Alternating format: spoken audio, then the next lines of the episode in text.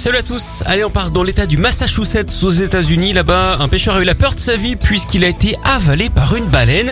Une histoire de Pinocchio grandeur nature. Ce brave homme pêchait des homards quand il a été gobé par l'énorme animal.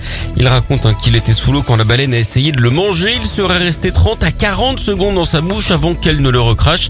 Cet homme n'était visiblement pas à son goût. Elle a donc décidé de faire le ménage, hein, baleine à brosse. Lui dit n'avoir rien de cassé mais des hématomes de partout. La fameuse baleine bleue.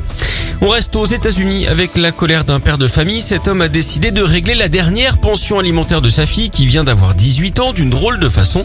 Il a loué une remorque qui a vidé 80 000 pièces de centimes dans le jardin de son ex-femme. On appelle ça un versement dans tous les sens du terme.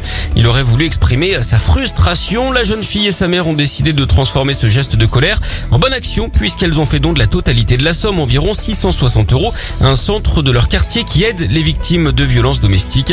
En parlant de ça, vous connaissez sans doute l'artiste préféré des banquiers, Claude Monet.